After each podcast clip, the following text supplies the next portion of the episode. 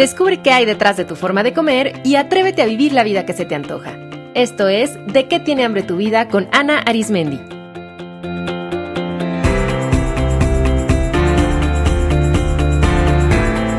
Este es el episodio número 47, Intestino y Estado de Ánimo.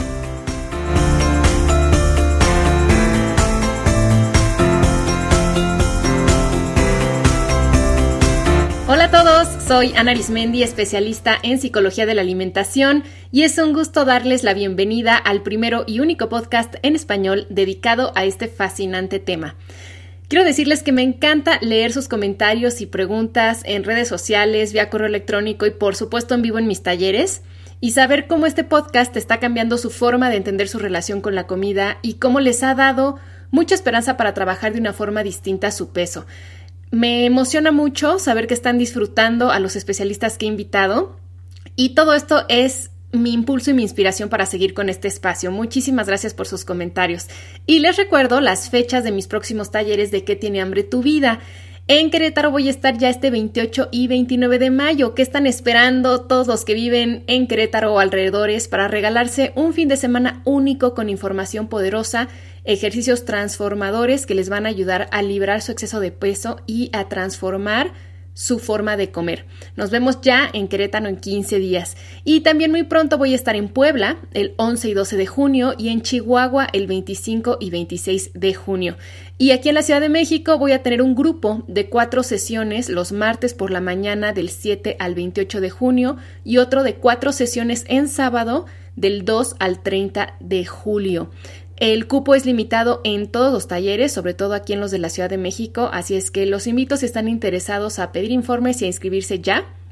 En este taller lo que van a lograr es comprender cómo se formó su relación psicológica con la comida y la van a poder resignificar, se van a liberar de los bloqueos psicológicos que han mantenido su exceso de peso con ustedes, van a aprender técnicas prácticas y efectivas para manejar las emociones, van a descubrir qué significan sus antojos y van a poder cerrar el ciclo con ellos, van a poder tomar la decisión de soltar todo lo que les pesa y liberarse así del peso extra que han estado cargando, van a descubrir de qué tiene hambre su vida y van a hacer un plan para vivir la vida que realmente se les antoja y van a entender el origen de sus conductas alimentarias disfuncionales y van a obtener estrategias puntuales y prácticas para trascenderlas.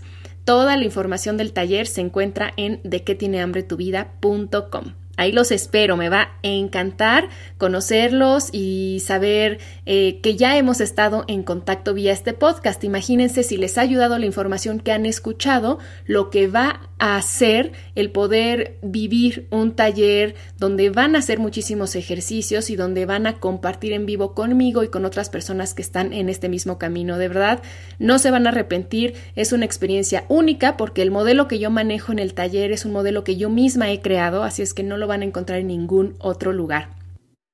Bueno, muy bien, y ahora sí, ya entrando en materia del episodio de hoy, les voy a hablar de un tema que me súper apasiona, que es el intestino. Todo lo que tiene que ver con la salud digestiva me encanta porque en los últimos años se han hecho descubrimientos realmente fascinantes sobre el funcionamiento del intestino y cómo impacta en el estado de ánimo y cómo también puede ser un factor en el desarrollo de enfermedades y trastornos como por ejemplo el Parkinson, el Alzheimer, el autismo, la depresión, el déficit de atención e hiperactividad, la ansiedad y las enfermedades metabólicas como obesidad y diabetes. Hoy les voy a explicar cómo se relaciona el intestino y nuestro estado de ánimo y espero más adelante hacer otros episodios hablando de, por ejemplo, el intestino y la obesidad o el intestino y el control de impulsos, por ejemplo, que me parece muy interesante y muy relevante para este podcast. Tal vez han escuchado que hoy en día se le llama al intestino el segundo cerebro. Es un término que ahorita se está usando mucho. Y esto es porque el intestino tiene su propio sistema nervioso autónomo, llamado sistema nervioso entérico, que agrupa a un conjunto de neuronas en el tubo digestivo.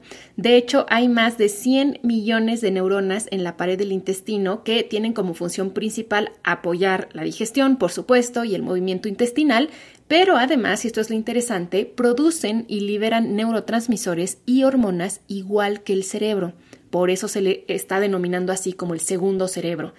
Ya les había comentado en otros episodios que hoy se sabe que es en el intestino donde se produce el 90% de la serotonina, que es el neurotransmisor encargado de mantener un estado de ánimo estable y que cuando se encuentra desregulado causa depresión. El 10% restante se produce en el sistema nervioso central, o sea, en el cerebro. La serotonina, además, participa en el ciclo sueño-vigilia, en los procesos de hambre y saciedad y en la motilidad intestinal. La verdad es que la serotonina es una sustancia muy interesante porque aunque se conoce más por su participación en el estado de ánimo, tiene muchas otras funciones. Y una de ellas es esto que les digo, que participa en la movilidad del intestino. Por eso también eh, se ha observado que una desregulación en los niveles de serotonina es un factor que causa síndrome de colon irritable. Ojo para todas aquellas personas que tienen que se les ha diagnosticado con este síndrome o tienen algunos síntomas. Por eso, es muy común que personas con síndrome de colon irritable presenten síntomas de depresión y viceversa, que pacientes con depresión tengan diversos problemas digestivos. De hecho, es común ver personas con depresión crónica y también estreñimiento crónico. Hoy en día, por ejemplo, se utilizan los inhibidores selectivos de la recaptación de serotonina, que son los componentes típicamente usados como antidepresivos, para ayudar a tratar el síndrome de colon irritable con bastante éxito. Entonces vemos que es evidente que hay una conexión entre intestino y cerebro, pero ¿cómo es que están conectados? Bueno, pues el sistema nervioso entérico se conecta con nuestro cerebro a través del nervio vago y así se establece un eje de comunicación que es bidireccional. Para todos es más evidente cómo las emociones producidas por cambios bioquímicos en el cerebro afectan nuestro sistema digestivo. Todos hemos experimentado que nos duele el estómago cuando estamos ansiosos o que sentimos que se nos cierra el tubo digestivo y es imposible comer cuando estamos enojados o que nos da diarrea por un susto. De hecho, en el lenguaje coloquial utilizamos frases como siento mariposas en el estómago, me vomito del susto, no lo trago, esto no me pasa, X noticia o situación me revolvió el estómago o, perdón por la palabra horrenda, me cago de miedo. La alteración bioquímica de las emociones en el cerebro transmite información a través del nervio vago al sistema nervioso entérico y por eso sentimos diversos cambios y sensaciones en órganos del sistema digestivo, sobre todo asociados con el miedo y el enojo. Y lo que ahora es materia de estudio de los neurogastroenterólogos es cómo y qué información se transmite inversamente, o sea, del intestino al cerebro. Y para entenderlo es importante comprender el rol de la microbiota. La microbiota constituye el conjunto de microorganismos que pueblan el intestino.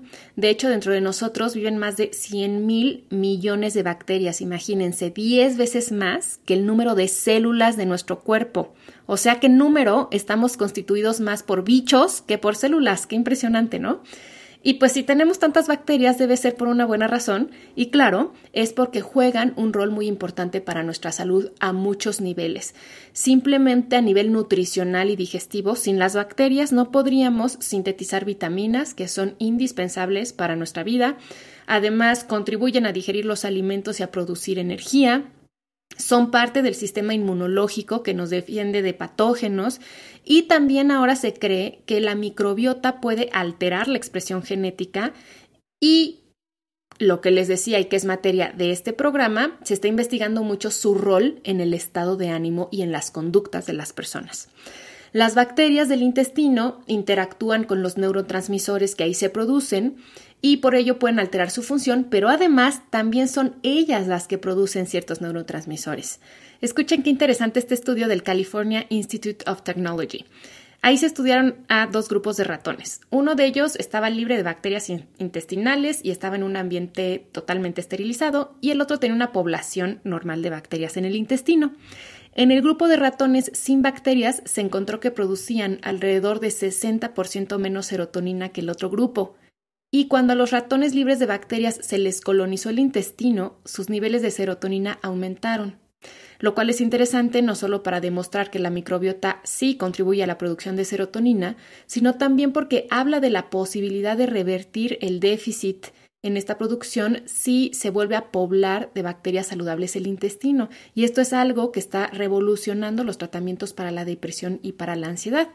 Los investigadores de este estudio están en el proceso de identificar qué bacterias en específico y qué moléculas están involucradas en la producción de serotonina. Otro estudio que me parece muy relevante es el del doctor Bersick, que es gastroenterólogo de la Universidad McMaster de Canadá. En experimentos con ratones, él comprobó que tras modificar la composición de la microbiota en los ratones que tenían un comportamiento pasivo, estos cambiaban hacia una conducta activa, se volvían más exploradores y tendían a buscar la novedad. Por ejemplo, exploraban en túneles estrechos y en lugares abiertos que generalmente son de más riesgo. Bersick notó además que cuando regresaba la microbiota de esos ratones a su estado original, los ratones otra vez recuperaban su estado pasivo. El investigador identificó que el cambio en la microbiota alteró específicamente el hipocampo y la amígdala, que son dos estructuras cerebrales relacionadas con las emociones, y que eso podía explicar por qué los ratones cambiaban su comportamiento de pasivo a activo. Qué interesante, ¿no? Fíjense cómo la composición de nuestra microbiota podría estar relacionada con nuestro estado de ánimo, con nuestras conductas y hasta con nuestra personalidad. Y les comparto un estudio más. El doctor John Crean de la University College Cork en Irlanda suministró a un grupo de ratoncitos también bacterias benignas del grupo Lactobacillus. En este caso, los ratones alimentados con este suplemento por seis semanas reportaron estar menos estresados que los ratones alimentados normalmente. Por ejemplo, mostraron menos niveles de cortisol cuando los investigadores los metieron al agua que los ratones del grupo control y analizando los cerebros de los ratones a los que se les suministró el lactobacilo, el doctor Crean encontró cambios en la actividad en los receptores de los neurotransmisores GABA que están relacionados con la ansiedad. ¿Qué tal? Interesantísimo, ¿no les parece? Para mí, simplemente entender cómo funciona el cuerpo humano en general ya me parece una maravilla, pero todavía me apasiona más cómo la ciencia explica cada vez con mayor exactitud la base fisiológica de la psicología, cómo no es metafórica, sino biológica la, la, conexión que hay entre emociones, pensamientos, conductas y todo el funcionamiento del cuerpo. Me parece también bien interesante esta relación bidireccional entre el cerebro y el intestino, o sea, podemos alterar el comportamiento del cuerpo a través de lo que pensamos y sentimos a nivel cerebro, pero también viceversa como lo demuestran estos estudios que les acabo de compartir, y la verdad es que hay muchos más, si se altera la composición, en este caso de la microbiota, se puede modificar el estado emocional y el comportamiento. Y algo que es muy alentador de esta conexión intestino-cerebro es que nuestra salud digestiva es algo que nosotros a través de nuestros hábitos podemos mejorar. La verdad es que es algo que está mucho en nuestras manos y entonces nuestro estado de ánimo también está en mucho en nuestras manos y eso a mí me parece una super noticia.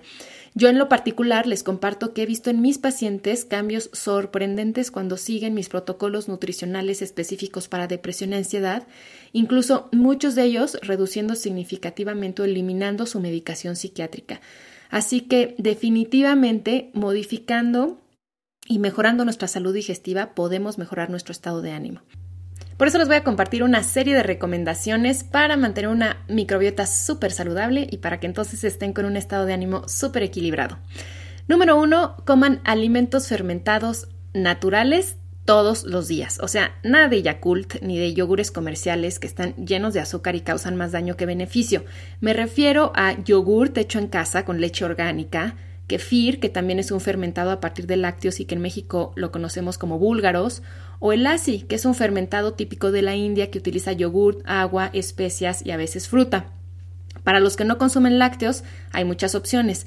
Están el nato o el tempe, que son de soya fermentada, los tibicos, la kombucha y todos vegetales fermentados como el sauerkraut, el chucrut y el kimchi, que los tres están hechos a partir de col o repollo, los pepinillos, aunque la verdad es que se puede preparar cualquier variedad de verduras fermentadas. Todos estos fermentados son ricos en probióticos, o sea que contienen bacterias saludables y por eso son recomendables. En las notas del episodio les voy a dejar links a recetas para que los hagan en casa. Y además también si se meten en internet hay muchas recetas más. Y déjenme decirles que todas las opciones de fermentados que les acabo de decir, aunque para algunos pueden sonar extrañas o exóticas, son deliciosas, son económicas y muy fáciles de integrar a la alimentación.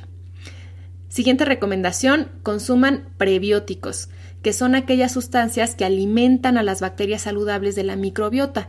Los alimentos ricos en prebióticos son el ajo, la cebolla y el poro o puerro, las legumbres como los frijoles, las habas, las lentejas, los chícharos o habichuelas y las alubias, y también la linaza, los nopales, las alcachofas, los espárragos y la avena entera.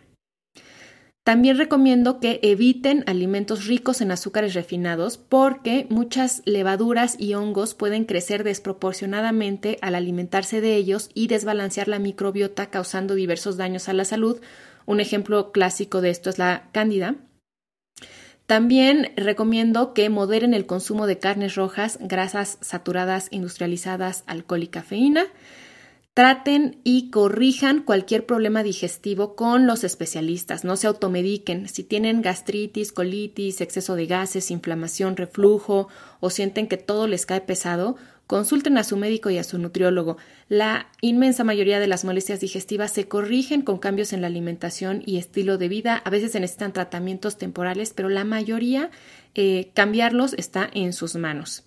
Muévanse porque el intestino para funcionar bien tiene que estar en movimiento. La vida sedentaria no ayuda a que funcione correctamente, así es que una caminata diaria, estiramientos a lo largo del día son muy recomendables. También bien importante aprender a relajarse y a reducir el estrés porque ya vimos cómo afectan al funcionamiento del intestino. Yo sí recomiendo que tomen un complemento de probióticos de alta calidad, pero para ello es necesario que consulten a su médico, a su nutriólogo, a su especialista para que les haga las recomendaciones más adecuadas, tanto de marcas como de cuál es la dosis específica para su situación. Y por último, eviten la toma de antibióticos a menos que sean absolutamente necesarios y en ese caso, inmediatamente después del tratamiento, consuman alimentos fermentados, ricos en fibra y complementos de probióticos para poder volver a rebalancear la microbiota. Qué interesante tema, ¿no? Ya decía Hipócrates, el padre de la medicina, que todas las enfermedades empiezan en el intestino y, pues vean, puede ser que no esté tan equivocado. Pueden encontrar las referencias de los tres estudios que menciono en las notas de este episodio en de qué tiene hambre tu vida.com y también, como les dije, links a recetas para preparar sus propios fermentados en casa. Y antes de despedirme, les recuerdo que hay tres maneras de apoyar este podcast. La primera, dejando una reseña y calificación en iTunes, lo cual se los agradecería mucho. También compartiéndolo con otras personas, que es lo principal, o inscribiéndose a alguno de mis programas y talleres que son los que patrocinan este espacio. Ahora sí, muchísimas gracias por escucharme y recuerden que intestino feliz, persona feliz. Hasta la próxima.